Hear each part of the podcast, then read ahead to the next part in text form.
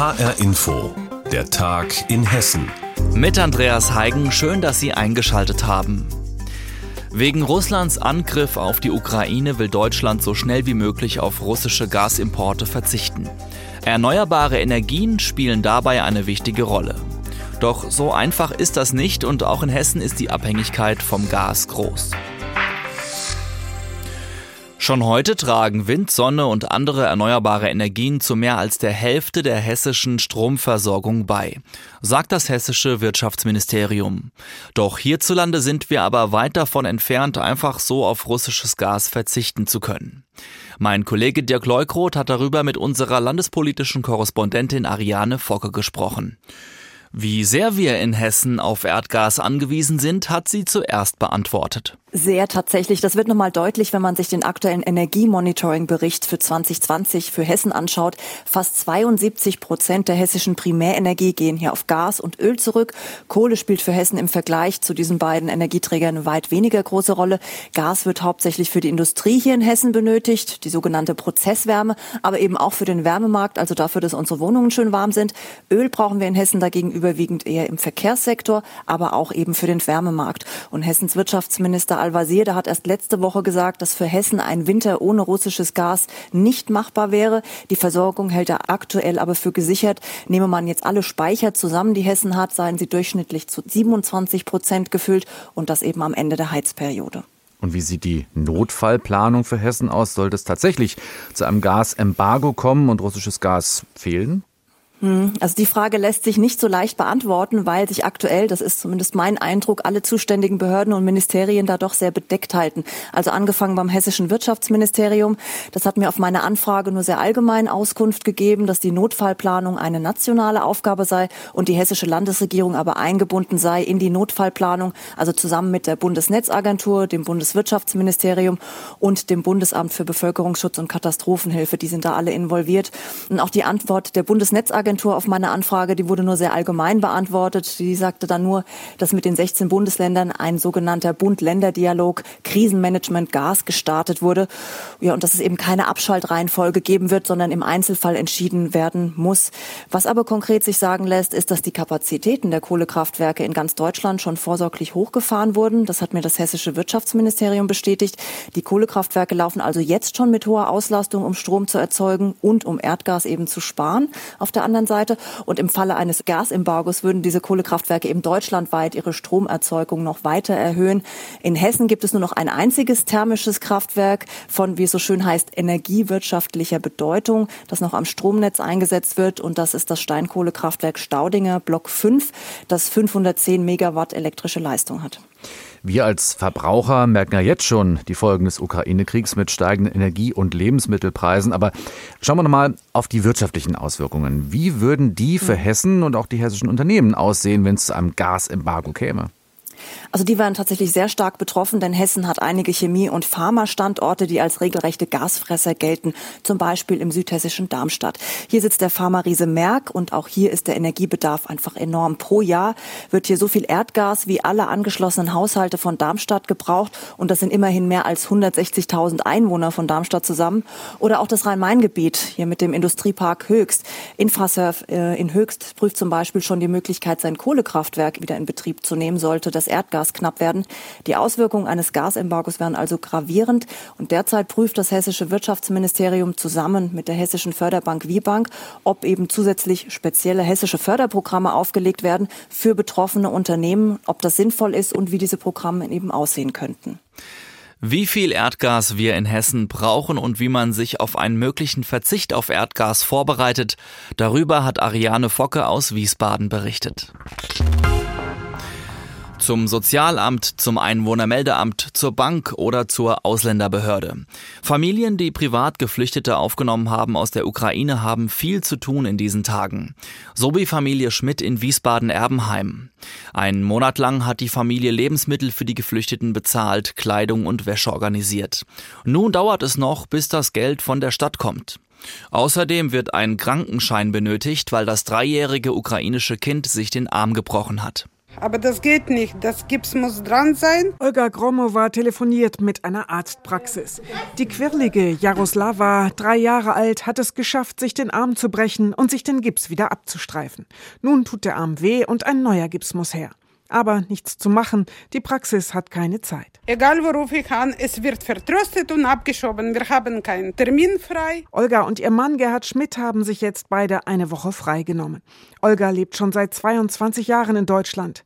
Vor vier Wochen sind ihre ältere Schwester Lena, ihre Nichte Anna und Annas Tochter Jaroslava aus Dnipro in der Ukraine geflohen. Mutter, Tochter und Enkelin haben eine schreckliche Flucht mit dem Zug hinter sich.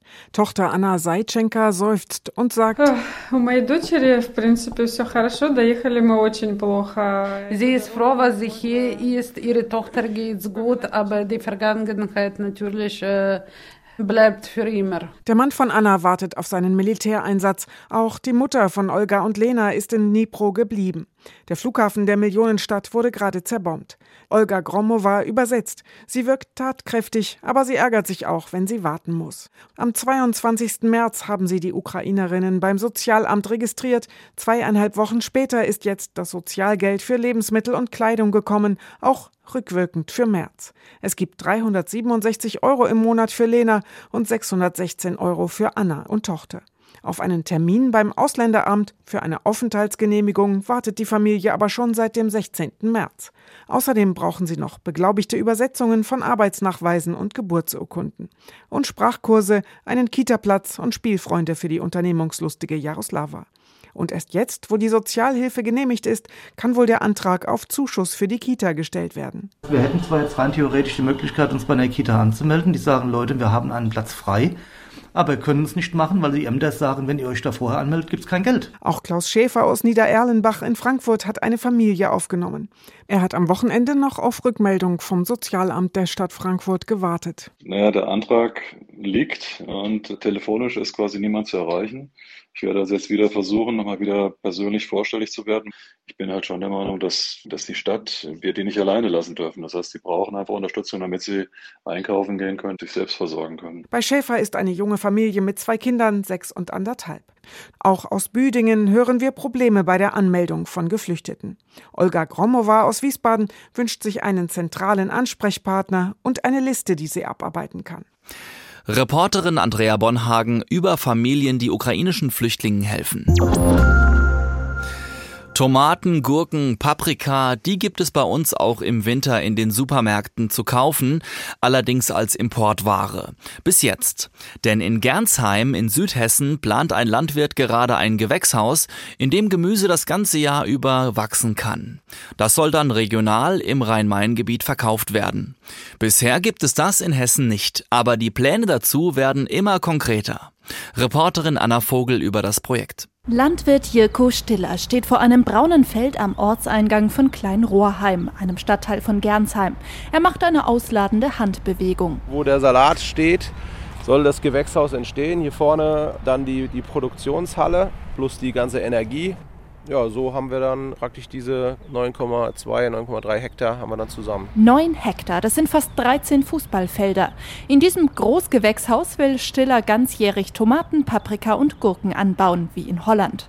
Sein Ziel? Bis zu 4 Millionen Kilogramm Tomaten im Jahr, 16 Millionen Gurken. Damit will er die Supermärkte in der Region beliefern. Er erklärt. Wir sparen über eine Million Kilo CO2 ein im Vergleich zu der ausländischen Produktion. Also die Transportwege werden kürzer. Wir sichern damit auch in gewisser Weise die Lebensmittelproduktion in diesen Produkten ab, hier für das Rhein-Main-Gebiet. Das Gewächshaus ist gerade in der Genehmigungsphase. Inzwischen sind darauf auch Umweltverbände aufmerksam geworden. Der Vorsitzende des BUND im Kreis Groß-Gerau, Herbert Debus, sagt, er beobachte die Pläne aufmerksam. Mit hochgezogenen Augenbrauen, aber aufmerksam und werden noch kein endgültiges Urteil jetzt abgeben aber es äh, überwiegt große Skepsis. Die Energiebilanz insgesamt ist uns unklar. Der kritischste Punkt ist für Debus allerdings ein anderer, nämlich dass durch das Gewächshaus neun Hektar Ackerfläche bedeckt werden. Wir haben große Angst wegen des immer größeren Artensterbens. Das heißt, die Biodiversität findet in so einem Gewächshaus nicht statt. Also wir überlegen uns, ob das eigentlich Landwirtschaft ist oder ob es nicht Lebensmittelindustrie ist. Ja. Landwirt Jirko Stiller ist auf diesen Einwand vorbereitet. Unser Konzept geht eigentlich dahin, dass wir die Intensität auf der Fläche erhöhen, die Produktivität auf der Fläche erhöhen durch das Gewächshaus und dadurch andere Flächen schonen können. Neben dem Gewächshaus soll es eine Fläche für Vögel geben. Auch Streuobstwiesen sind geplant, so Stiller. Und er sieht in dem Gewächshaus auch eine Entlastung für die Böden, auf denen gerade Salat wächst. Im Gewächshaus wächst die Pflanze in Substraten, das heißt, die wird erdelos angebaut. Dadurch haben wir ein geschlossenes System und können verhindern, dass zum Beispiel Nitrat ins Grundwasser wandert, weil wir den Boden an sich nicht nutzen. Gemüse wie Paprika, Gurken und Tomaten das ganze Jahr über im Gewächshaus anbauen. Das möchte ein Landwirt in Gernsheim umsetzen. Darüber berichtet hat Reporterin Anna Vogel. Vor Ostern hat sie wieder Hochkonjunktur, die grüne Soße. Für Gärtner, die die Kräuter dafür anbauen, bedeutet das viel Arbeit. Denn jetzt müssen die Kräuter nicht nur geerntet, sondern auch gepackt werden, damit die Kunden sie rechtzeitig bekommen. Doch immer wieder ist auch die Rede davon, die grüne Soße wäre in Gefahr. Jutta Nieswand. In der Gärtnerei Schlecker in Frankfurt-Oberrath duftet es nach frischen Kräutern. Drei Generationen der Familie stehen um einen langen Tisch, neben sich jeweils Kisten mit einem der sieben Kräuter für die grüne Soße. Auf dem Tisch transportiert ein Förderband die Kräuter, die die einzelnen Familienmitglieder nach und nach auflegen. Ganz vorne steht Geschäftsinhaber Rainer Schlecker. Ich habe die Petersilie und ich gebe den Takt vor. Jeder hat ein Kraut, wird aufs Band gelegt, äh, aufs Papier und dann meine Frau und ihre Nichte packen dann die Pakete zu der Großvater ist dabei, die Großmutter ist dabei, die Kinder sind dabei.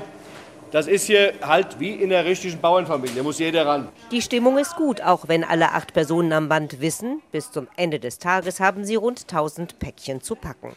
Zum Glück sind alle sieben Kräuter da, von Kerbel über Sauerampfer bis Kresse auch wenn das Wetter in diesem Jahr bisher nicht so vorteilhaft war. Alle Kräuter sind immer schwierig, das ist das Problem. Wir hatten auch Wetterkapriolen, wir hatten es erst warm, dann kam der Schnee, jetzt wird es wieder wärmer, also es ist wirklich sehr, sehr schwierig dieses Jahr, aber trotzdem toi toi toi, also wir haben es soweit hinbekommen. Immer weniger Bauern sind es in Oberrat, die noch die Kräuter für die grüne Soße anbauen.